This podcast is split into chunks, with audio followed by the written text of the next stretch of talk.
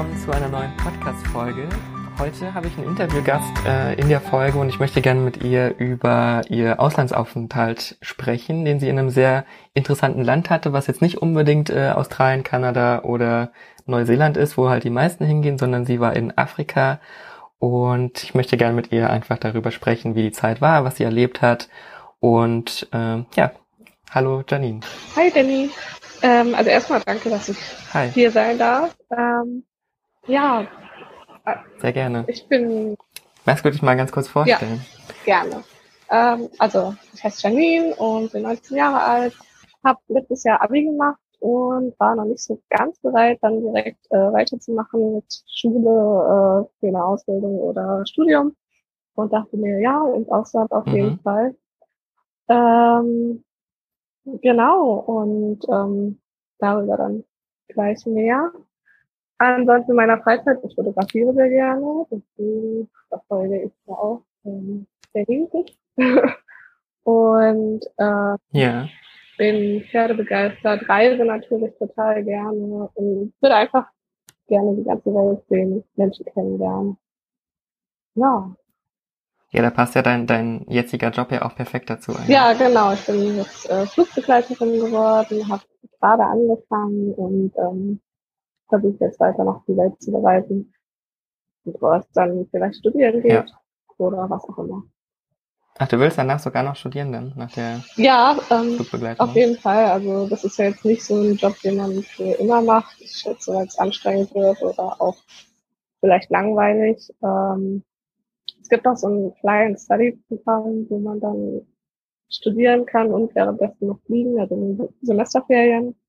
Genau, ich bin mir aber noch nicht so ganz sicher, Ja. was ich studieren möchte, deswegen ja, warte. Okay. Es hat, hat sich in dem, in dem Auslandsaufenthalt noch nicht äh, ergeben. Nee, Gab es noch keine Erleuchtung. Oh, das möchte ich nee, machen. also es wird immer mehr, was ich nicht machen möchte, aber so 100%ig äh, sicher bin ich mir noch nicht. Okay, okay. Magst du denn kurz erzählen, wo du warst im Ausland und wie lange du da warst vor allem? Genau, also ich war in äh, Mosambik, habe dort ein Weltwärtsjahr gemacht. Äh, Weltwärts heißt, dass ich dort äh, als Freiwillige gearbeitet habe und ähm, das Ganze ging ein Jahr. Ähm, also schon eine recht lange Zeit und ja. Und wie bist du da drauf gekommen, dass du da nach Mosambik gehst? Also ist ja jetzt nicht so, wenn ich jetzt ein Auslandsjahr plane, ist ja dann wirklich tatsächlich immer so Kanada, Australien, Neuseeland. Wie kommt man jetzt dann dazu, dass man sagt, ah, ich gehe nach Afrika? Ja, also ich ähm, wollte auf jeden Fall mal was anderes sehen, eine andere Kultur und ähm, klar, Amerika zum Beispiel ist äh, natürlich auch eine andere Kultur, aber das ist ja schon sehr westlich und ähm, vor allem glaube ich auch, wenn man für ein Jahr irgendwo lebt, ähm, ist es auch nochmal ganz anders, als wenn ich jetzt als Tourist nach Afrika gegangen wäre. Und äh, Mhm. Meine Cousinen waren auch dort, die eine in, äh, also beziehungsweise die eine, die eine war in äh, Malawi und hatte auch total viel erzählt und ähm, deswegen dachte ich, mir, ach ja, probier es einfach mal aus. Ich wollte eigentlich nach Südafrika, ähm, weil es ist ja so Mhm. das, was man eigentlich kennt. Ähm, die sprechen dort Englisch. Ähm, genau, meine Entsenderorganisation meinte dann aber, ach nee, Mosambik auch ganz toll und äh, wir brauchen da immer Leute und ähm, ich war mir schon ein bisschen unsicher, weil die Landessprache dort auch Portugiesisch ist und ich konnte vor meinem Jahr überhaupt kein Portugiesisch sprechen. Ähm, Oh krass. Ja. ja. Deswegen habe ich aber dann gesagt, ach, okay, warum nicht? Sie meinten zu mir, das ist schnell. Ähm, am Anfang war es schon schwierig dann mit der Sprache, weil ich habe ich war ein bisschen ähm, ja träge und habe nicht so viel gelernt vor der Ausreise, was ich auch niemandem empfehlen würde, wenn ihr irgendwo in ein Land geht, wo wir eine andere Sprache sprechen, dann lernt die wenigstens ein bisschen mit Hallo, wie geht's und äh, ja, wo gibt's, keine Ahnung, wo gibt's was zu essen. Ähm, ja, aber ansonsten, Das heißt, du bist mit null Sprachkenntnissen da genau, ausgereist voll. Ähm, Also wenn schon Abenteuer, dann komplett so in ein Land, was so komplett abwegig ist, plus nicht mal die Sprache sprechen und dann ja, einfach rein. genau. Ähm, aber die waren da auch total freundlich. Also die, ein bisschen Englisch kann halt auch jeder und die haben mir dann auch geholfen. So, ich bin wahrscheinlich ein bisschen verwirrt am Anfang durch die Straße gelaufen und dann wurde ich auch direkt angesprochen. meinte, ja, brauchst du den Weg und äh, kann ich dir helfen und so. Also total lieb. Das ist ja sehr nett, ja. Du hast erwähnt, du hast es mit einer, mit einer Agentur organisiert, oder? Genau, ähm, also ich bin mit dem Welthaus Bielefeld gereist. Äh, genau, die sitzen in äh, Bielefeld und es gibt in Deutschland mehrere Organisationen, die Weltwärts machen. Einmal nochmal ja. kurze Erklärung. Ähm, Weltwärts ist halt dieses Programm, was halt ein Jahr geht und es wird vom BMZ unterstützt, 75 Prozent. Die restlichen mhm. 25 Prozent übernimmt dann die äh, Entwendeorganisation, die, äh, beziehungsweise ähm, sammeln die Freiwilligen dann noch äh, Spenden mit einem Förderkreis, damit unsere Organisation dann äh, entlastet wird, weil wenn die von allen Freiwilligen ähm, 25 Prozent zahlen müssten, dann würde sich das schnell nicht mehr rechtfertigen und äh, genau. Es das heißt, es, du, du bist an sich um, umsonst dahin gereist dann, oder? Ja, genau. Das ist äh, das Ziel. Und, was, ähm, also wie, wie hast du das dann organisiert? Hast du die angeschrieben oder ähm, genau, also wie, es wie gibt ist das immer dann passiert so, alles? Es gibt immer Bewerbungsfristen. Die ersten zwei habe ich schon verpasst, aber zum Glück haben sie dann äh, Ende Dezember immer noch gesucht. Mhm. Ähm, und dann schreibt man eine Bewerbung, äh, beziehungsweise ein Motivationsschreiben, wo möchte man hin, was möchte man machen, warum überhaupt. Und ähm, dann ja einen ganz normalen Lebenslauf und wenn es gut läuft, äh, sagen sie dann, ja, wir würden dich gerne kennenlernen. Und dann gibt's so ein Auswahlseminar. Ähm, mhm. Da, das war bei mir dann einen Tag und da macht man dann Buchgruppenübungen, wo sie dann wahrscheinlich sich angucken, ja, können, könnte das funktionieren, weil ich glaube, es ist halt auch nicht jeder für so ein Jahr geeignet. Ja. Und ähm, genau, äh, dann hatten wir am Ende noch so ein Abschlussgespräch, wo man dann halt schon mal miteinander geredet hat. Und ähm, ja, da haben sie mich dann halt auf Mosambik gebracht und ähm, es wurden auch die Projekte vorgestellt wo man arbeiten könnte. Und mhm. dann wurde quasi so gemeinsam entschieden, ja, dort könntest du hin oder dort eher nicht. Und genau, so lief das ungefähr. Und brauchtest du dann für Mosambik ein Visum oder wie wurde das dann organisiert? Oh ja, das war eine ganz tolle Geschichte. Ähm, grundsätzlich ja, man braucht ein Visum. Ähm, wir hatten dann erstmal eins beantragt für 30 Tage, weil das Jahresvisum, das kann man erst vor Ort beantragen. Und okay. ähm, ich weiß nicht warum, aber es ist ganz schwierig mit dem Mosambik-Visa. Also dieses 30-Tage-Visum war noch relativ einfach. Da füllt man was aus, schickt es an die Botschaft in äh, Berlin und ähm, bekommt dann eigentlich immer das, dieses Visum. Mhm. Aber dann vor Ort hatten wir richtig Stress bekommen, ähm, weil wir brauchten gewisse Dokumente, die vom Ministerium unterschrieben werden mussten. Und die haben das irgendwie nicht unterschrieben. Ich weiß hm, nicht warum. Okay. Ich glaube, weil sie uns nicht haben wollten oder weil sie uns äh, abzocken wollten. Ähm, ja. Im Endeffekt waren wir dann noch äh, 30 Tage illegal im Land. Ähm, ich wurde dabei auch mal von der Polizei kontrolliert. Die meinten dann, ja, okay, jetzt gehen wir erstmal zur Polizeiwache, weil du hast kein Visum. Ähm, mhm. Hat sich dann doch noch gelegt. Äh, ich durfte dann wie, wieder wie war gehen. da so dein, dein, also wie, wie war das dann, als sie dich angehalten haben und dich kontrolliert haben und du meinten, die meinten, ja, du bist hier illegal? Also wie hat sich das dann angefühlt? Oh, das war total schlimm. Also die hatten ja auch ihre Maschinengewehre äh, um den Hals und äh, ja. Also ich, ich, ich habe mich so winzig klein gefühlt und ich war zum Glück mit einem äh, Kumpel unterwegs, war auch schon abends. Ähm, mhm. Wenn der nicht dabei gewesen wäre, ich glaube, ich weiß nicht, wäre verloren gewesen. Ich durfte auch niemanden anrufen, so, weil unsere Organisation meinte, ja, wenn irgendwas ist, ruft uns an, wir haben eine Notfallnummer, 24 Stunden. Ähm, aber die meinten, nee, niemanden anrufen. Ähm, genau. Ich bin da das heißt, du warst dann völlig auf dich alleine gestellt, oder was? In dem ja. Ähm, ja, mein Kumpel hat das dann äh, geregelt. Ähm, okay. Was wahrscheinlich nicht die beste Lösung ist, aber irgendwie die einzige, die halt möglich war. Ähm, man hört ja vieles und äh, es stimmt halt auch, die Polizei ist auch korrupt. Äh, der hatte mhm. denen Geld gegeben und dann äh, wurden wir halt wieder freigelassen. Dürftest du wieder gehen? ja, krass. Das war so schlimm. Also, das möchte ich echt nicht. Ja, vor allen Dingen, wenn, wenn, wenn du dann tatsächlich in Afrika verhaftet wirst, ich schätze mal, also was macht man dann vor allem, wenn man niemanden erreichen darf oder anrufen darf? Ja, ja, genau, ja vor allem. Also sonst, wenn die Polizei einen anhält, dann weiß man ja, ja, die haben keinen Grund und wenn die jetzt Geld verlangen, nee, mache ich nicht. Ähm, ja. Aber die hatten ja einen Grund, die hätten mich äh, einrufen können und direkt ausliefern. Also ich glaube, es wäre so gewesen, dass ich dann einfach nach äh, Deutschland hätte fliegen müssen mit dem nächsten Flieger, aber man weiß es natürlich nicht, ne? Und dort in nee. den Zellen möchte ich natürlich auch keinen Abend verbringen. nee, auf keinen Fall. Ja, krass. Also war schon mal ein sehr holpriger Start mit dem Visum. Wie hast du das dann schlussendlich bekommen? Ähm, ja, also es wurde tatsächlich schon unser Rückflug gebucht von unserer Organisation, weil wir mussten ja auch Strafe zahlen, beziehungsweise unsere Organisation musste Strafe zahlen für jeden Tag zwei oder 3.000 Metikal. Das sind 35 Euro. Also wenn man das mhm. mal hochrechnet auf 30 Tage, das ist ähm, sehr viel Geld. Ja, kommt schon ein bisschen was zusammen, ja. Ähm, und dann meinte unsere Organisation halt, ja, es geht nicht mehr, ähm, wir unterschreiben es halt nicht, wir fliegen zurück. Ja. Und ähm, ja, quasi einen Tag vor Abreise ähm, wurden die Dokumente unterschrieben und ja, wir konnten unser Visum abholen. Ja, das war ja dann sehr knapp alles.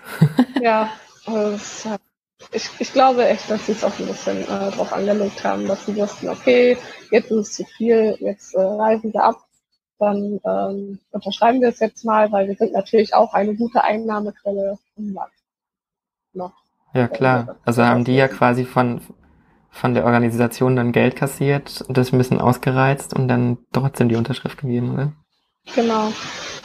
Was aber auch lustig war, das war nur bei mir in Maputo so.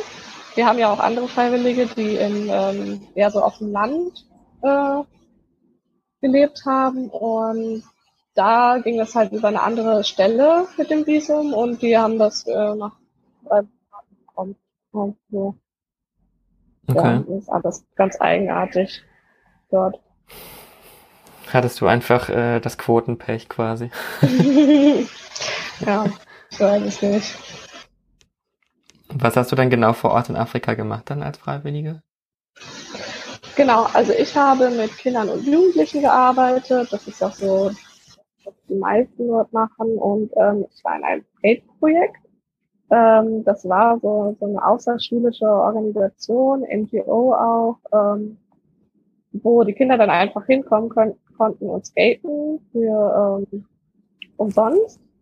Und mhm. äh, da ich jetzt noch nicht skaten konnte, als ich dorthin gekommen bin, ähm, habe ich eher so Englischunterricht ähm, gegeben oder mit den Kindern gemalt, Spiele gespielt, einfach all sowas äh, gemacht. Ich habe mich auch ein bisschen um die ähm, Facebook-Seite gekümmert und Instagram und ja, generell einfach alle anfälligen Arbeiten gemacht. Wir hatten nochmal Skate organisiert, äh, Skate-Events äh, geplant. Mhm. Also es war richtig cool. Wir waren ein kleines Team und ich konnte so in alles reinschnuppern. Es hat richtig Spaß gemacht. Und wie war so das, also wenn du da jetzt hingekommen bist, den ersten Tag, ist ja erstmal sehr seltsam wahrscheinlich. So, man kennt ja noch nichts und äh, weiß noch nicht so genau, was auf einen zukommt, aber hat dich dann da jemand an die Hand genommen, hat dir das alles gezeigt, erzählt? Ähm, wie haben dich die Kinder da wahrgenommen, dann als du da kamst? Also waren die gleich ja, mehr oder weniger zutraulich oder haben sie sich dann noch ein bisschen, ein bisschen Abstand gewahrt? Ähm, ja, also Weil du bist ja wahrscheinlich nicht die Einzige, die da, die da hinkommt, sondern sehr wahrscheinlich mehrere, die da immer mal hinkommen. Ja, tatsächlich schon. Ähm, es kommen immer mal wieder andere. Ähm, also mir wird das schon ein bisschen gezeigt. Ich wurde aber auch von Anfang an direkt überall mitgenommen. Ähm, mhm. Und äh, das Problem war halt auch wieder die Sprache. Ne? Die, die Kinder haben sich natürlich gefreut. Ähm, ich fand es mega cool, dass ich jetzt da war und auch, dass ich auch so lange bleiben sollte, weil die meisten kommen, die sind halt, keine Ahnung, ein, zwei Monate da. Und ich sollte halt wirklich für ein Jahr dort sein. Aber ich habe ja. sie halt nicht verstanden. So und ähm, also es war schon hart die erste Zeit. Ich habe auch öfter mal geweint. Ähm, weil ich mir einfach so dachte, oh, ich krieg das niemals hin und ähm, gerade Kinder sprechen ja dann auch noch irgendwie schneller und undeutlicher. Mm. Habe ich überhaupt nicht verstanden. Genau. Haben die dann Portugiesisch gesprochen oder Englisch? Ja, äh, Portugiesisch, genau. Ja. Nur, oder halt ähm, ein, zwei hatten, konnten halt auch kein Portugiesisch sprechen, sondern nur die Sprache von den Einheimischen dort. Die heißt Changana. Ähm, ja. Okay. Und wie hast du denen dann Englisch beigebracht, wenn du kein Portugiesisch kanntest? Ähm, mit Bildern, also äh, einfach das ausgedruckt und äh, dann gezeigt, ja, das und das heißt so und so. Ähm, oder halt auch im Raum geschaut, was es so gibt. Äh, genau, einfach mit Händen und Füßen, dass die Möglichkeiten zu anbieten. Ja. Ja, sehr cool. Wie alt waren die Kinder dann in, in so einem Schnitt? Waren das, war das durchgemixt von klein bis groß oder waren die alle im gleichen Alter? Also die waren so sieben bis fünfzehn meistens. Okay.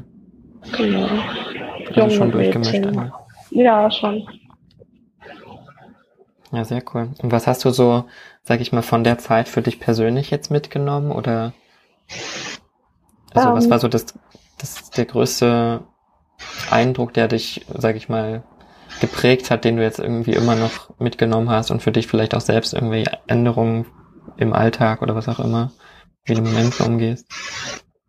Also was ich von dort mitgenommen habe, ist einfach, wie freundlich und hilfsbereit die Menschen sind. Wie gesagt, ich war einen Tag dort und ähm, die wollten mir helfen und generell, es gibt auch so einen Zusammenhalt, den ich halt irgendwie in Deutschland jetzt total vermisse, so, weil jeder lebt sein eigenes Leben. Auf den Straßen ist nicht so viel los und ähm, was ich ein bisschen schade finde. Die sind auch sehr gastfreundlich. Ähm, ich habe mal gefragt, ja, können Freunde bei mir schlafen? Die kannten die vorher gar nicht.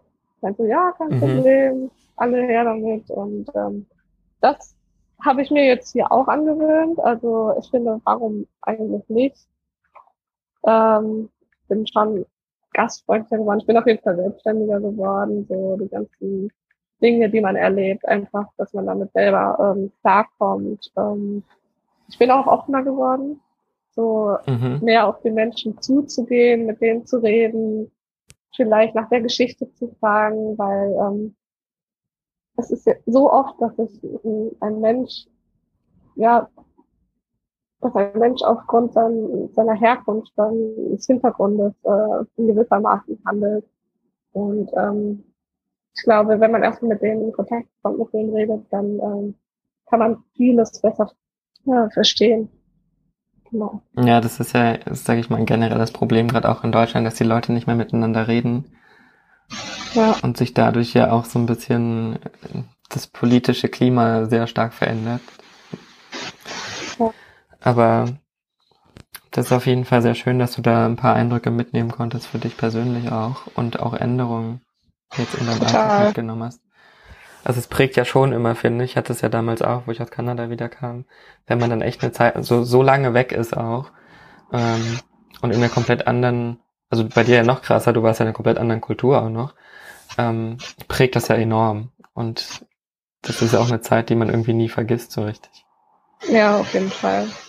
Und es ist auch irgendwie, zumindest für mich, schwierig darüber zu reden. So, ähm, es war, als ich dort war, so, dass ich halt schwierig was erzählen konnte. Weil klar, ich kann den Menschen sagen, ja, die, die Leute sind hier total freundlich, aber ähm, dafür sieht die Infrastruktur halt nicht so gut aus. Ähm, mhm. Liegt viel Müll auf den Straßen und dann denken aber halt alle wieder, ja, keine Ahnung, es ist total dreckig dort, was halt auch nicht stimmt, weil wenn du in die nächste Stadt fährst, es ist äh, super sauber und ähm, ich finde, es ist immer sehr schwierig, äh, so ja, mit irgendwelchen Vorurteile zu schaffen. Ja, das stimmt. Wo hast du da genau gewohnt dann? Also hast du da eine Unterkunft ähm, dann oder? Genau, also äh, ich war in einer Gastfamilie, hatte mein eigenes Zimmer, aber konnte halt so äh, am Kulturleben äh, der Familie teilnehmen, was halt auch nochmal so einen tieferen Einblick dann äh, mir gegeben hat. Ja. Hast du dann dann Taschengeld bekommen oder wie hat das, also hast du, oder hast du es selber finanziert, wenn du da jetzt irgendwie weggehen wolltest? Ja, genau, also ich hatte ein Taschengeld von 100 Euro im Monat äh, von meiner Organisation aus.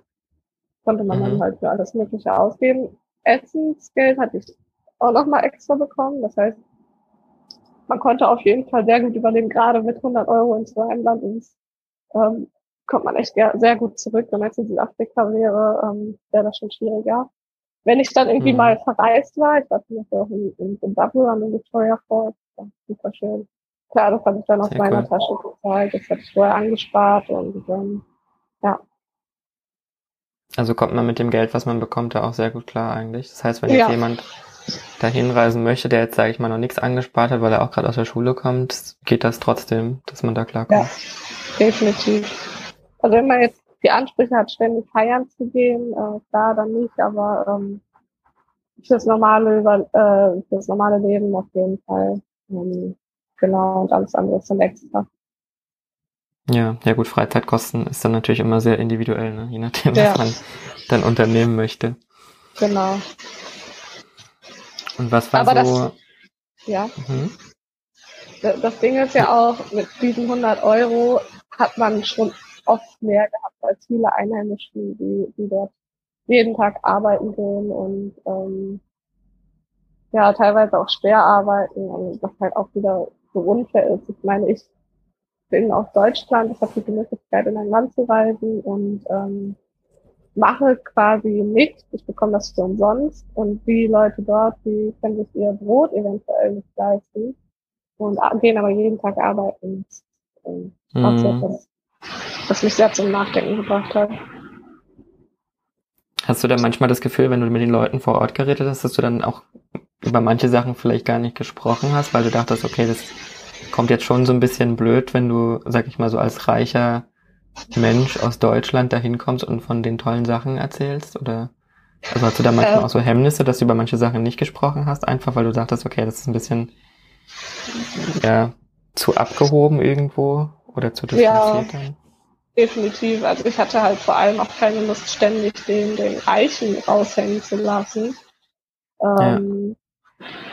So, die meisten Touristen, die dort sind, werden halt auch schon komisch angesehen und das wollte ich halt genau nicht. Weil die Leute fahren dann halt immer mit dem Taxi durch die Gegend, weil die ähm, öffentlichen Verkehrsmittel halt äh, ja, sehr anstrengend sind. Aber mhm. ähm, wir sind natürlich mit den öffentlichen gefahren. Mit dem Taxi könnten wir es auch nicht, uns auch nicht leisten, den, äh, mit dem Taschengeld. Und ähm, ja, auf jeden Fall. Ich habe mir dann natürlich, obwohl ich es mir hätte leisten können, nicht jeden Tag ein, eine Cola geholt oder was auch immer, sondern halt einfach Wasser getrunken, weil ähm, ich finde, wenn ich dann irgendwie so viel Geld habe, dann, dann teile ich das lieber auch. Ja. Ja, ich glaube, dass die meisten Touristen ja wahrscheinlich auch im Taxi fahren, weil du kriegst ja, wenn du jetzt, sag ich mal, nach Mosambik oder Afrika fährst, ja immer so äh, Sicherheitsinfos, fahrt doch bitte, was weiß ich, mit dem Taxi, nicht öffentlich, am besten abends nicht rausgehen und so weiter. Ja, ähm, genau. Dass es so ein Sicherheitsgefühl ist, aber wie war das für dich? Also hast du dich da sicher gefühlt, auch als abends draußen oder wart ihr immer mit ich, mehreren Leuten unterwegs dann oder warst du auch alleine dann irgendwie unterwegs? Also definitiv. Ähm, da mache ich immer noch gerne den äh, Vergleich zu Südafrika. Südafrika ist ja echt gefährlich, da sollte man so in irgendwelchen Städten nicht alleine rumlaufen, auch tagsüber nicht. Und Mosambik ja. in dem Sinne viel sicherer. Also da steht halt auch ähm, beim Bundesamt äh, fürs Ausland, äh, ja, mal. Ähm, mhm. Ja, auf jeden Fall, wenn man halt geht, ja. Äh, ja, genau, beim Auswärtigen Amt steht da ja auch, ja, wirklich abends und alleine rumlaufen. Das geht schon. Also gerade wenn man sich auskennt und ähm, weiß, hier ist es relativ sicher, dann geht das. Es gibt unsichere, Städte, da würde ich auch nicht alleine rumlaufen, besonders abends, nachts nicht. Ähm, aber ich meine, es wird ja schon ab 17 oder 18 Uhr dunkel und wenn ich mich dann nicht aus dem Haus bewege, ja, dann ist mein Tag sehr schnell vorbei. Ähm, ja. Genau, nachts bin ich nicht mehr alleine durch die Gegend gelaufen, auch in der Gruppe nicht. Ähm, zumindest wenn wir nur mit äh, Ausländern unterwegs waren, nur mit Weißen sozusagen. Ähm, also es kommt echt total drauf an ähm, ja, dafür war es mir dann doch zu unsicher. Ähm, es ist halt nichts mehr auf den Straßen los und da kann halt schon was passieren. Ich habe von nichts gehört, als ich da war, aber ähm, ich glaube, es kommt schon vor. Ja. Dass man überfallen wird oder ich weiß es nicht. Also ähm, das würde ich aber ja auch in Deutschland nicht unbedingt empfehlen, nachts äh, alleine rumzulaufen. Nee, da hat sich ja auch die Lage ein bisschen geändert, sag ich mal, dass die Leute sich nicht mehr sicher fühlen nachts. Ja. Ähm, je nachdem, wo man dann halt natürlich ist, ne? Genau. Und eigentlich kann es halt überall passieren. Also es ist ja eigentlich, wenn jetzt die Tour, wenn ich jetzt als Tourist hingehen würde, das ist ja schon auch ein bisschen übertrieben, dass ich dann immer im Taxi rumfahre. Ich könnte ja theoretisch auch mit den öffentlichen fahren. Ähm, Ja, Und, und auch, ja, tagsüber ja auch offen rumlaufen, ohne dass ich mich die ganze Zeit abschotten muss und ähm, irgendwie alles festhalten muss, am besten an meinem Körper, damit nichts geklaut wird. ja. Gut, ich, ich kann es auch ein bisschen nachvollziehen, weil ich meine, man kennt das Land nicht und dann ist man lieber übervorsichtig, anstatt dass es dann auch mal wegkommt. Gerade Taschendiebstahl ist leider auch ähm, sehr weit verbreitet. Von uns Freiwilligen in Maputo hat, glaube ich, jeder sein Handy verloren. Bei mir war es ein Monat vor Abreise, total ärgerlich. Wurde mir dann noch Oh, Schapper ja. abgenommen. Ähm, genau, die öffentlichen sind auch echt nicht zu empfehlen. Das sind so, ähm, so also nicht von VW, aber so, so große halt, so kleine. Mhm. Und ähm, da sind pro, da sind vier Reihen drin mit jeweils drei Sitzen. Und in einer Reihe sitzen aber immer vier Personen. Das heißt, du quetscht dich total. Und dann stehen halt vorne auch noch mal so fünf, sechs Personen drin. Das heißt, in so einem kleinen Minibus können bis zu 25 oder 30 Personen reinpassen. Krass. echt total krass. So. Hat der dann auch eine Aber- Klimaanlage, der Bus, oder ist das? Ha, nee, überhaupt nicht. Da schwitzt man dann und gerade im Sommer, wenn man dann zur Arbeit muss, das ist total angenehm. Da kommt man ähm, richtig gut riechen, schon mal bei der Arbeit. Das glaube ich, ja. Wie sind da so die Temperaturen im Sommer? oh Gott, viel zu warm. Äh, so Über 40 Schatten. Grad? Ja, also ich glaube 35 Grad im Schatten war es schon, aber es ist, äh, fühlt sich viel wärmer an, weil halt kein Wind ist und ähm, Mhm. echt unangenehm. Ja, krass. Also wird's doch sehr warm. Ist die Ja, Luftfeuchtigkeit total. dann sehr hoch da oder ist das, geht das, ist das eher wie hier? Also ich weiß ja, wenn du jetzt zum Ähm, Beispiel nach Asien fliegst, da kommt es ja vor, als würdest du gegen eine Wand laufen, wenn du da aussteigst. Nee, ich glaube, es geht sogar. Also es kommt auch total drauf an, wo du dich befindest. In Maputo ist es in Ordnung. In, in Beira, da war ja auch diese, ähm, von Beira hat man ja vielleicht gehört, weil da das äh, Unwetter war letztes Jahr, der Zyklon. Ähm, da ist die Luftfeuchtigkeit. Ja, das habe ich gelesen, ja. Ja, da, ähm, also wenn man da irgendwie irgendwo hinläuft, dann ist man schon nass hier von der, ja, Luftfeuchtigkeit. Okay. Ja, krass. Und welche Orte würdest du jetzt, sag ich mal, empfehlen, wenn man jetzt nach Mosambik geht, die man unbedingt gesehen haben sollte? Also gibt es da Orte, wo man Also- sagt, oh, das war richtig schön da? Definitiv. Die äh, Strände generell in Mosambik sind super schön. Da kann man total schön entspannen. Ähm, einer, ein Ort heißt äh, Tofu, also wie das Gericht, nur halt mit einem O am Ende, anstatt mit U. Ja. Ähm, genau.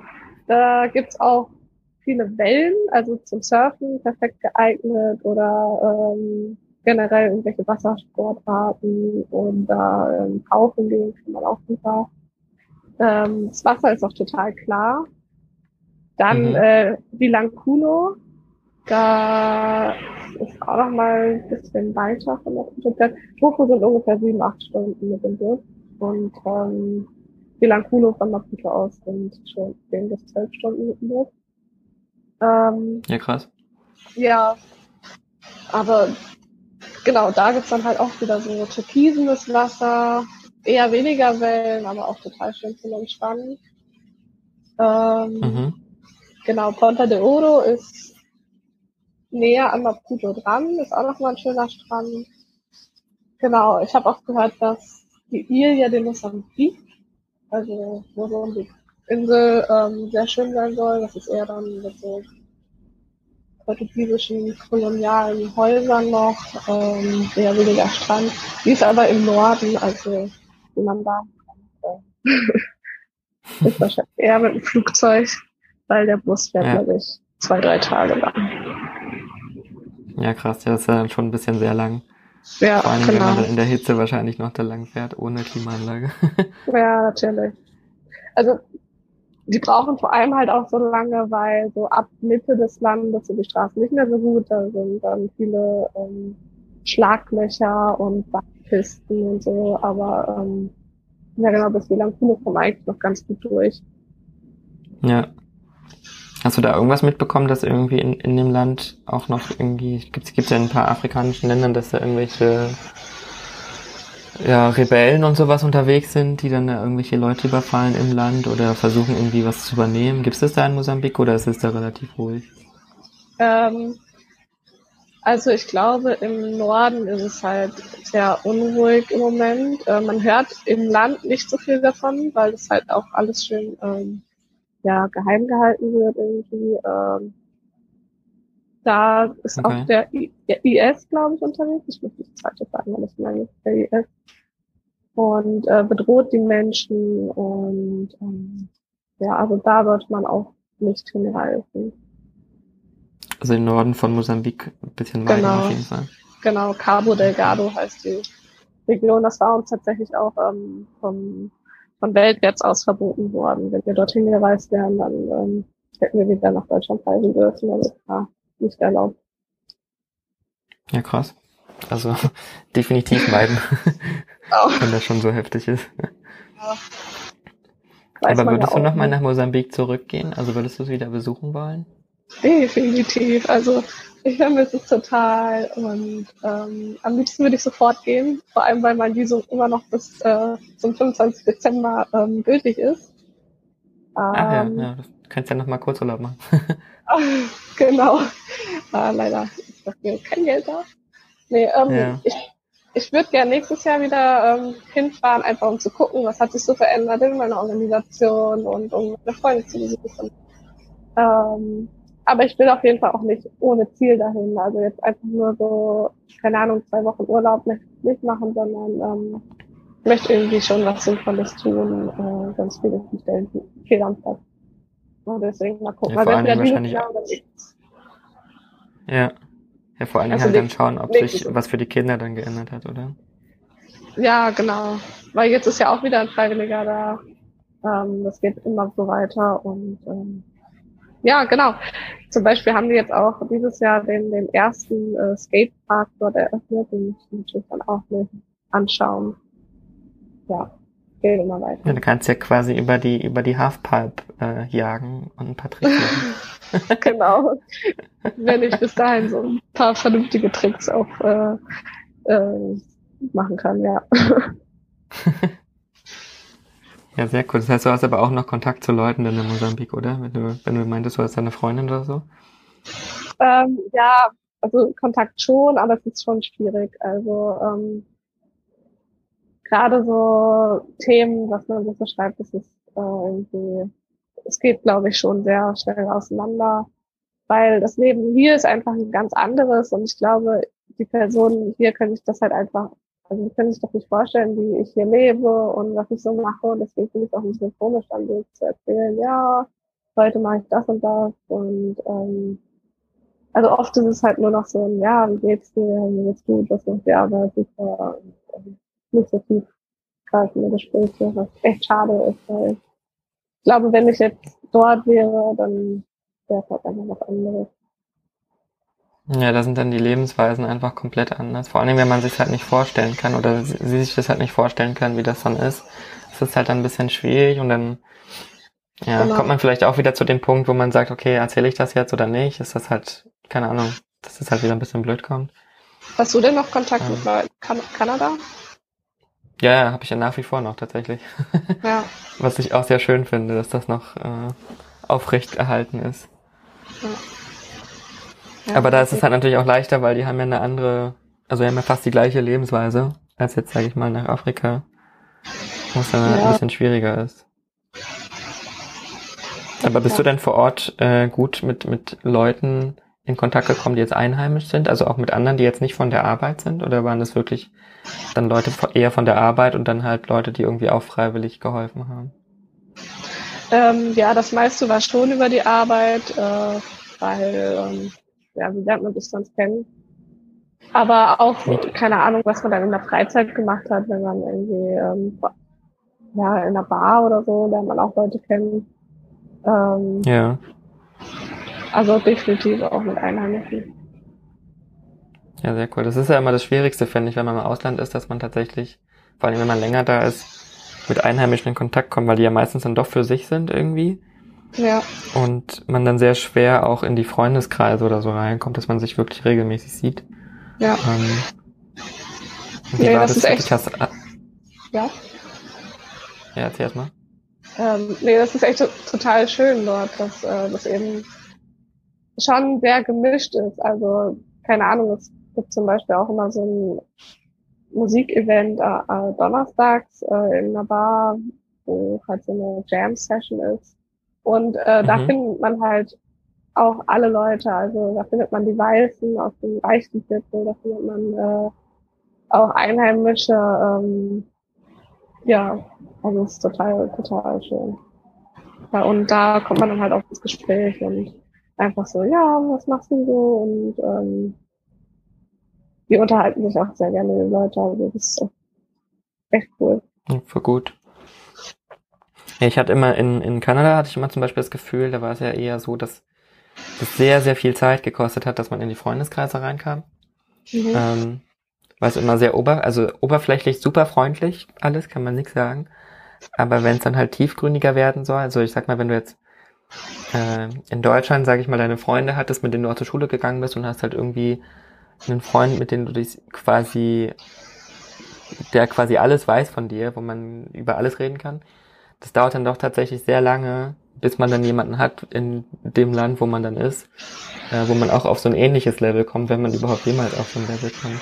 Also hattest du da irgendwie sowas in der Richtung und hattest du auch das Gefühl, dass es dann eher mehr so auf der Oberflächlichkeit, auf der freundschaftlichen Ebene war oder waren da auch Leute dabei, wo du wirklich tiefgründige Gespräche hattest, wo du dir anvertrauen konntest und so weiter? Ähm, ja, also das meiste klar ist eher so ähm, oberflächlich. Aber ich meine, man kennt sich ja auch nicht so lange. Das ist vielleicht ein Jahr und ähm, ja. da weiß man halt auch nicht so, ja, wo geht die Freundschaft hin. Ähm, ich hatte einen Kumpel, da ähm, mit dem habe ich echt mega gerne geredet. Ähm, und ja, das war, glaube ich, schon so was Engeres. Ähm, und dann hoffe ich auch, dass der Kontakt noch lange anhält. Aber sonst, ähm, ja, es ist halt so nette Bekanntschaften, mit denen man noch gerne was unternimmt. Ähm, ja, genau, aber die ja halt auch nicht. Ja. Ja, das ist ja schon mal sehr gut. Also was für Meetups oder sowas gibt's da wahrscheinlich nicht, oder? Äh, nee, habe ich jetzt noch nicht so was von gehört. Hätte ja sein können, dass es da sich schon etabliert hat, dass Leute sich zu bestimmten Sachen treffen, dass sie irgendwas zusammen spielen oder Sport machen zusammen oder so. Nee. Also, Vielleicht dann eher im Skatepark. genau, auf jeden Fall. Nee, man trifft sich dann schon. Ich meine, man kann ja auch irgendwie äh, tanzen lernen und dann lernt man dort Leute kennen oder auf Kulturveranstaltungen abends. Ähm, wenn man irgendwie ein Thema hat, womit, äh, worüber man reden kann, dann ähm, ja. Geht das eigentlich ganz gut. Ja, es gibt einige, die sich dann immer, die dann halt eher Angst haben, dass wenn sie ins Ausland gehen, das habe ich schon öfters jetzt äh, auch gehört von Leuten, die haben dann immer Angst, dass sie keine Menschen kennen und alleine dort sind. ja, natürlich. Ich hatte ja auch Angst, auf jeden ja. Fall. Aber ähm, ich glaube, also gerade Mosambik ist dann äh, echt gut geeignet, weil man dort echt schnell Leute kennenlernt. Okay. Wie war das eigentlich für deine Eltern gewesen, dass du da hingegangen bist? Hatten die Angst um dich? Also ist ja jetzt nicht, wenn ich mir das vorstelle, meine Tochter würde jetzt mit 18, 19 nach Afrika gehen, hätte ich erstmal voll die Horrorvorstellungen. Ja, ähm, natürlich. Was da also, alles passieren kann. Ja. Ja, gerade mein Vater, der hat das auch etwas offen dazugegeben, der war da ein bisschen skeptisch. Ähm, ja. sie meinten auf jeden Fall, ja, wir unterstützen dich und wir finden das toll und so, aber ich glaube, das steckt in dem Elternteil drin, dass man sich dann auch ein bisschen Sorgen macht und ähm, es kann immer was passieren. Mhm. Ne? Aber andererseits, es kann halt auch sonst so was passieren und ich persönlich, ich ähm, wäre eh irgendwo hingegangen und ähm, ja, man muss mit dem Risiko leben können. Das stimmt, ja. Ja, ist halt, also die meisten Leute haben ja dann so ihre, ihre, ihre Vorstellung, wie Afrika so ist, wie es da aussieht oder was da passiert, mhm. was man halt sich so wahrscheinlich so über die Jahre zusammenbildet. Und dann hat man halt dann meistens ja jetzt gerade vor allem in letzter Zeit mit diesen ganzen Kriegssachen, die da alle so abgehen, ähm, eher so Horrorvorstellungen. Ja. Wenn man jetzt ein Kind dahin schickt und das ist dann quasi ganz alleine so weit weg in einem fremden Land, ähm, was jetzt auch nicht so industriell ausgebildet ist, wie es jetzt hier ist in den ganzen westlichen Ländern. Ja. Da hat man schon noch mal ein bisschen Angst. Ich schätze mal auch, dass wahrscheinlich das Erlebnis von deiner illegalen äh, äh, Visumsgeschichte und in Haftnahme war bestimmt auch nicht so toll für deine Eltern, oder? Die Geschichte? Ja, auf jeden Fall. So. Ich meine, ich habe es ihnen ja erst im Nachhinein erzählt und äh, die dachten sich dann wahrscheinlich auch so, oh Gott. Ja. ja. Oh mein Gott, bitte Kind, komm nach Hause. Ja, genau. Waren deine Eltern in der Zeit mal da gewesen oder so? Also konnten die dich mal besuchen? Ja, also mein Vater war immer da. Das fand ich auch richtig cool, weil ähm, der ist ungefähr so ein halbes, dreiviertel Jahr später gekommen. Ja, eher so ein halbes. Ja. Und ähm, da kannte ich mich dann ja auch schon ein bisschen aus, konnte Portugiesisch und ähm, es war halt irgendwie total cool, dem so zu zeigen, ja, hier wohne ich und ähm, so, keine Ahnung. Weil die haben sich halt wirklich, die konnten sich halt wenig Vorstellungen machen, wie es so ist und ähm, hat echt ja. Spaß Wie war jetzt so sein Eindruck, so, also im Vergleich zu vorher und nachher? Hat sich das geändert für ihn, was er so für eine Vorstellung hatte von Afrika, oder? Ähm, ja, auf jeden Fall. Also äh, er hatte halt auch so das Erlebnis, dass die Menschen total freundlich sind und ähm, ja, also ich glaube, es ändert sich irgendwie immer ein bisschen das Bild. Ja, ja, vor allem, also ich, ich sag mal so, die, das ist glaube ich ein sehr wichtiges Ding. Vorurteile bilden sich, äh, ja, bauen sich ja meistens dann immer zurück, sobald man den Menschen kennenlernt. Genau. Und äh, es ist ja leider gerade aktuell so, dass sehr viele Menschen sehr viele Vorurteile haben gegen Menschen, vor allen Dingen die aus Afrika kommen. Ja. Äh, ohne dass sie die Menschen kennen und gar nicht wissen, warum sie kommen oder was da vor Ort abgeht und so weiter. Die haben ja schon ihre Gründe. Genau. Ähm, Eine Sache, die ich auch auf jeden Fall mitgenommen habe, ist, Afrika ist halt nicht Afrika. Ich meine, ich war in Mosambik, ich war in einem winzig kleinen Land, äh, hm. was trotzdem irgendwie doppelt oder dreifach so groß wie Deutschland ist. Und ähm, wenn ich jetzt irgendwie in Südafrika zum Beispiel gewesen wäre, hätte ich ganz andere Erfahrungen gemacht, viel mehr Rassismus-Erfahrungen, äh, weil dort der Unterschied zwischen Weiß und Schwarz noch sehr groß ist. Ähm, mhm. Das Land ist äh, ja viel westlicher, so, also Südafrika jetzt. Ähm, die Straßen sind viel besser, also es ist echt so ein riesiger Unterschied. Und ich glaube, wenn ich jetzt, keine Ahnung, irgendwie in BR Kongo wäre, ist jetzt wieder was komplett anderes. Deswegen.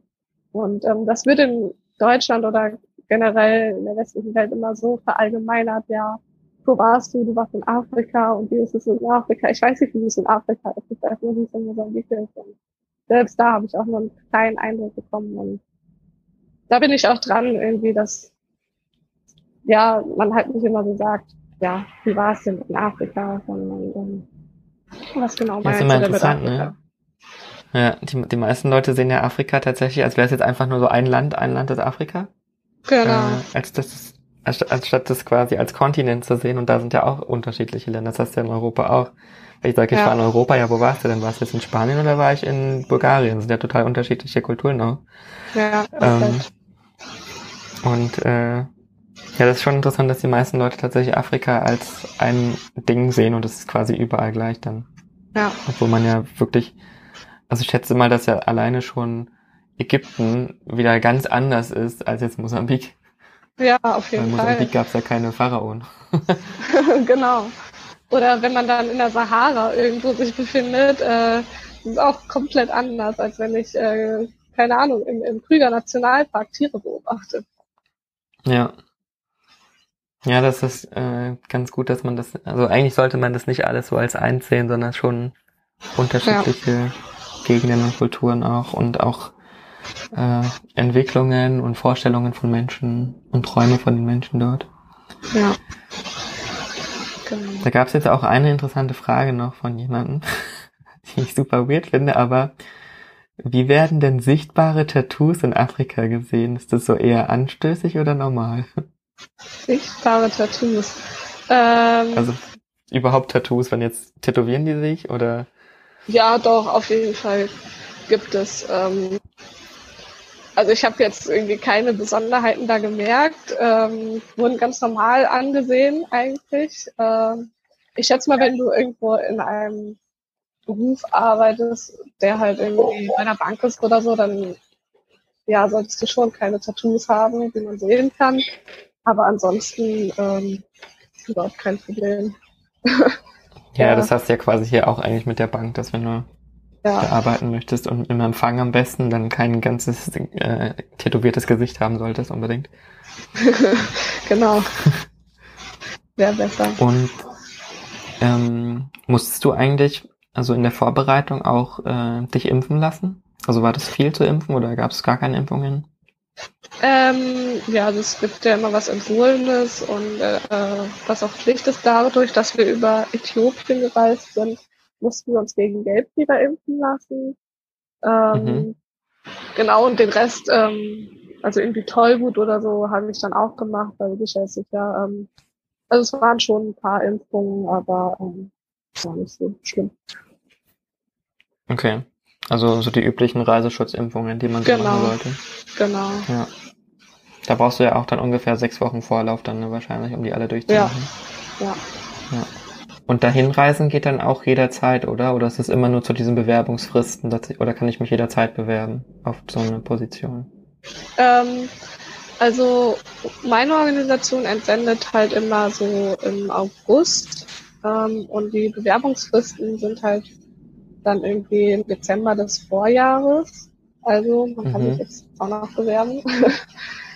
Ja, jetzt ähm, bewerben für nächstes Jahr. genau, sehr gerne. Ähm, ja, und ähm, also es gibt auch Organisationen, die entsenden dann auch noch im Januar, also nach einem Jahr quasi, muss man dann einfach mhm. sehen. Gibt es da Altersgrenzen, wie man sich bewerben darf, oder ist das egal? Ja, also weltwärts ist ähm, ab 18 auf jeden Fall, man muss volljährig sein, und äh, ja. bis 27 geht das. Okay. Also könnte ich theoretisch auch während meines Studiums sagen, ich mache jetzt mal zwei Semester frei und gehe da mal ein Jahr hin. Ja, definitiv. Halt. Ja. Also die meisten machen es tatsächlich halt nach der Schule, weil es am meisten Sinn macht, aber man kann es zum Beispiel auch schon mit einer ähm, fertig abgeschlossenen Ausbildung machen. Vielleicht kann man das sogar dafür nutzen. Es gibt auch gewisse hm. Projekte, wo man eine Ausbildung für haben muss. Ähm, okay. Oder man macht es nach dem Studium. Immer dann, wenn man irgendwie sagt, so, jetzt was anderes sehen. Macht Sinn und ja. äh, weg.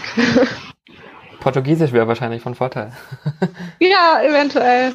Aber man lernt es echt super schnell. Nach, nach drei Monaten konnte ich dort reden und ähm, das hat sich dann auch noch verbessert. Mittlerweile sprechen echt fließend, was richtig cool ist, weil ich habe einfach nur ein Jahr gebraucht, um die Sprache zu lernen. Ja. Ja, ist schon praktisch, oder? Also so in der Schule dauert es irgendwie länger, die Sprache zu lernen. Ja, total. Und wenn man dann so reingeworfen wird in die Situation, muss man es ja sprechen. Genau. Und irgendwie verständigt man sich dann schon. Genau. Aber würdest du denn empfehlen, dass das jemand machen könnte, auch der, sag ich mal, eher introvertiert ist von der Person her oder. Also eher ruhiger oder eher nicht so?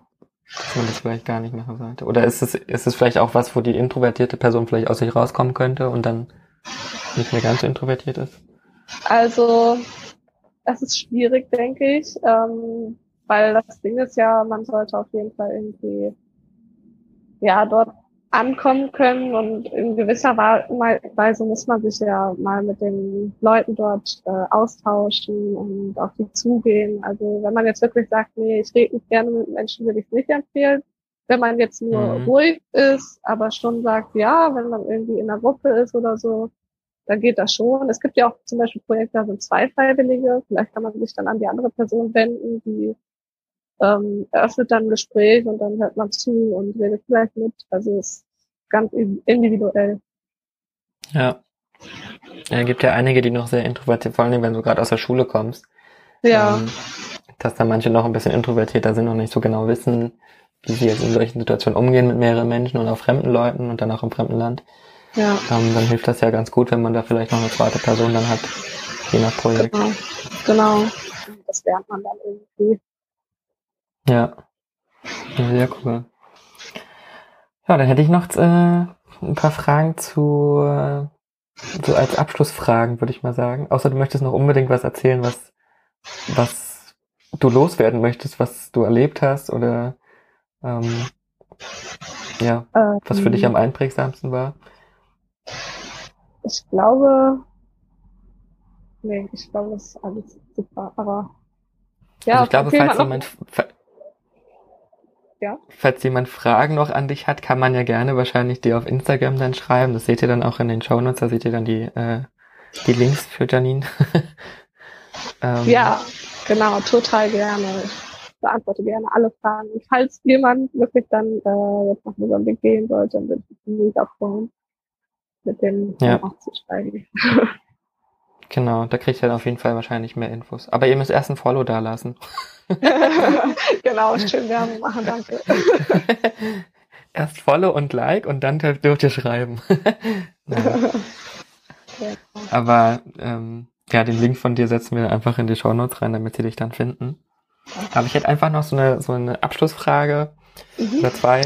Was wäre so deine Packliste mit den Top drei Gegenständen, die man mitnehmen sollte nach Mosambik, was man vielleicht vor Ort nicht bekommt, was, was du sagst, oh, das hätte ich mal lieber mitnehmen sollen? Äh, Sonnencreme. Ich habe ungefähr äh, zwei Packungen Sonnencreme mitgebracht, was total blöd war und ähm, das gibt's echt wenig dort, weil die Leute brauchen halt einfach nicht. Ähm, ja. Genau. Was man auf jeden Fall auch mitnehmen sollte, ist eine Kamera. Ganz schön viele Fotos machen.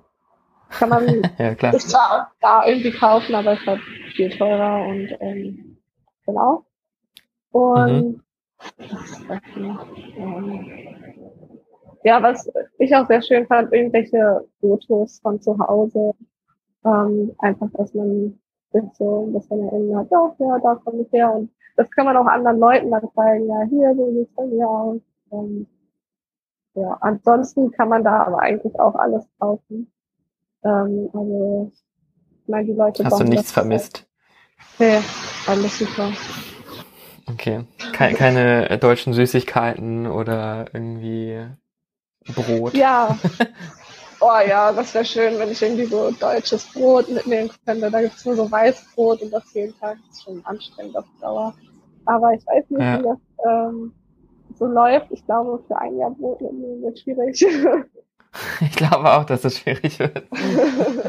genau. Aber es gibt, glaube ich, auch so Brot aus der Dose, was dann irgendwie rauskommt. Oder so. Oh Gott, ja, ob das so gut schmeckt, ich weiß nicht. Ja, ich glaube auch nicht. Ja. Einmal habe ich tatsächlich auch Milka-Schokolade in äh, kaufen können. Ähm, oh, sehr cool. ja, aber ähm, ja, wenn man jetzt wieder mit Schokolade isst, dann ist das gibt's da eher weniger. Aber auch natürlich in Südafrika verkaufen sie das auch alles. Also war dann auch manchmal nach Südafrika gereist und habe mir eine Packung eigentlich gekauft. Geht auch. Was man nicht alles macht für so eine Packung. ja gut, ich habe dann auch was anderes noch dort gemacht. Ne? Nein, du bist nur für diese Packung dahin gereist. nee, ähm, keine Kosten und Mühen gespart. Ja. Ja, ich finde es auch immer krass, also egal wo man hingeht, es gibt einfach nirgendwo, zumindest bisher wo ich war, ansatzweise irgendwas, was, sage ich mal, an so deutsches Brot rankommt. Also es gibt ja keine Bäckereien oder so in den meisten Ländern, gefühlt. Ja. Ähm, wenn man da halt so ein Fan davon ist, ist es halt ultra schwierig, da im Ausland was zu finden. Ich meine, in Kanada ja, gab's das. Total. Ähm, da ist halt echt immer nur dieses Weißbrot und dieses Toast irgendwie. Genau. Wenn du halt so ein geiles Vollkornbrötchen haben möchtest, ist halt nicht so geil. Kriegst halt nicht. Ja. ja, das ist echt so ein Phänomen, finde ich auch. Ja, also wenn man da Fan von ist, hat man es echt schwierig im Ausland, wenn man das dann vermisst. Ähm, ja. Aber es ist auch immer besonders, finde ich tatsächlich. Hatte ich auch in Thailand ja, wo ich dann im Supermarkt war und dann da tatsächlich so Kinderschokolade und so gesehen habe, da freut man sich richtig drüber, weil man denkt, boah, cool. Ja. Und dann hat so ein bisschen, ein bisschen zu Hause doch da. Ja, auf jeden Fall. Aber es ist dann halt auch viel teurer als in Deutschland, ne? Das stimmt, ja, das stimmt. Aber ein Stück Heimat. ja, definitiv. Irgendwo. Manchmal braucht man das dann einfach, wenn man gerade zu Hause einfach vermisst. Oh, stimmt, da fällt mir ja gerade ein. Hattest du denn Starkheimweh eigentlich?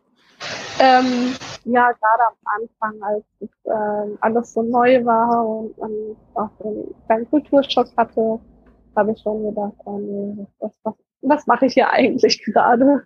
Ähm, ja. Äh, ansonsten, ja, die Freunde, die Familie, die vermisst man schon immer, natürlich, aber ähm, man muss sich auch auf das Land einlassen, auf die neuen Leute, weil ich glaube, dann wird man da auch nicht gut. Ja, das stimmt. Ja. Uh, hat, hat sich denn eigentlich irgendwas mit deinen alten Freunden verändert? Dadurch, dass du die ja so lange nicht gesehen hast, haben sich da irgendwie Freundeskonstellationen aufgelöst oder also es passiert ja häufig, dass wenn man dann länger weg ist, dass dann wirklich so jeder ja sein Leben weiterlebt und dann man automatisch auseinandergeht. Hat sich da irgendwas für dich geändert? Ja, also schon. Ähm, ich meine, bei mir war es ja auch vieles, es waren so, so Schulbekanntschaften, da weiß man ja eh nicht, wie, wie es dann noch weitergeht. Ähm, ja, ja. Dass es sowieso auseinandergeht. Und ähm, ja, mit einigen habe ich jetzt mehr Kontakt. Ähm, mit anderen weniger, bei manchen ist es auch ganz auseinandergegangen. Ich bin ja jetzt auch äh, von zu Hause weggezogen in Streit und deswegen ist es ein bisschen schwierig, ähm, ja, zu gucken, mit wem man stattfindet. Deswegen halt eher nicht Ja, gut, da bist du jetzt eh aus deinem gewohnten Umfeld raus und dann wird es wahrscheinlich noch mehr auseinandergehen. Ja, genau. Aber ich glaube, das ist eine Sache, mit der man umgehen lernen muss können. Ja. Wie auch immer. ähm, dass, dass tatsächlich Menschen kommen und gehen im Leben und vor allen Dingen nach der Schule sich dann auch viel auflöst, weil das meiste tatsächlich dann ja auch nur komischerweise sich ja auf, auf diese Gemeinsamkeit Schule bezogen hat. Ähm, weil man war ja zwangsweise dann immer zusammen und hat dann halt natürlich auch viel zusammen gemacht, aber wenn das dann vorbei ist und jeder so seinen Weg geht, dann geht auch sehr viel kaputt und es sind nur noch sehr, sehr, sehr wenige, die dann wirklich übrig bleiben. Vielleicht auch ja. nur eine Person. Ja, leider. Hattest du ja auch mal äh, drüber geredet, dass manches einfach nur so Wegbegleiter sind. Ne? Ist ja auch ja, vollkommen okay. Also, ja, klar. Man kann ja nicht mit allen Leuten für immer Freunde bleiben. Das funktioniert ja gar nicht. Aber trotzdem ist nee, das ein bisschen schade. Ja, das stimmt. Das hatte ich jetzt auch nach der Uni gehabt wieder. Das war ja auch wieder so, sage ich mal, so ein Lebensabschnitt wo du ja auch wieder viele Leute kennengelernt hast, aber jetzt, wo alles vorbei ist, ist hat man auch wieder mit den meisten Leuten gar keinen Kontakt mehr. Es sind wirklich nur noch, so kannst an, einen, an einer Hand abzählen, mhm. äh, mit den Leuten, die man noch Kontakt hat, von den ganzen, von der ganzen Menge, die noch da waren vorher. Und es ist immer sehr interessant, wenn dann sowas auseinandergeht, dass dann wirklich jeder sein eigenes Ding wieder macht. Und ja. dass wieder nur so Lebensabschnittbegleiter waren, sag ich mal für die ganze Zeit, was halt mega cool war, aber ist dann halt auch irgendwann wieder vorbei und dann kommen halt wieder neue Leute. Definitiv. So ist das halt immer. Genau. Ja, meine abschließende Frage wäre jetzt noch, was wäre das, was ist das nächste Land, was du dann bereisen möchtest? Was jetzt nicht in deinem Flugjob ist, sondern privat? oh, ah, überall. Ähm, also Australien liegt ja noch ganz oben bei mir auf der Liste. Ähm, vielleicht ja. auch dann eher so für länger, Work and Travel mäßig. Ähm, ansonsten, ich weiß nicht, ich würde auch gerne mal in, in ähm, Südafrika, also im südlichen Afrika weiter rumreisen. Namibia, Botswana, Madagaskar, ich weiß nicht, ähm, sowas auch. Ja. ja, Australien steht auch noch auf meiner Liste jetzt. Also für mich geht's ja dann nächstes Jahr erstmal nach Thailand und Neuseeland. Ja. Und danach ist eigentlich Australien so in meinem Kopf. Auch für längere Zeit dann halt. Ja, vielleicht sieht man das ja. Ja, ich bin, ich bin dann, äh, warte mal, was ist das? 2020, 2021 höchstwahrscheinlich in Australien. Ja. Je nachdem, wie sich das alles so entwickelt. Aber ich muss auf jeden Fall nächstes Jahr schon mein Australien-Visum beantragen, weil danach kriege ich es nicht mehr. Das ist fucking Holiday-Visum. Oh, okay. Ja, ich, ich erreiche dann das Alter, wo man es nicht mehr bekommt. Oh Gott, du Armer. ja, voll traurig, oder?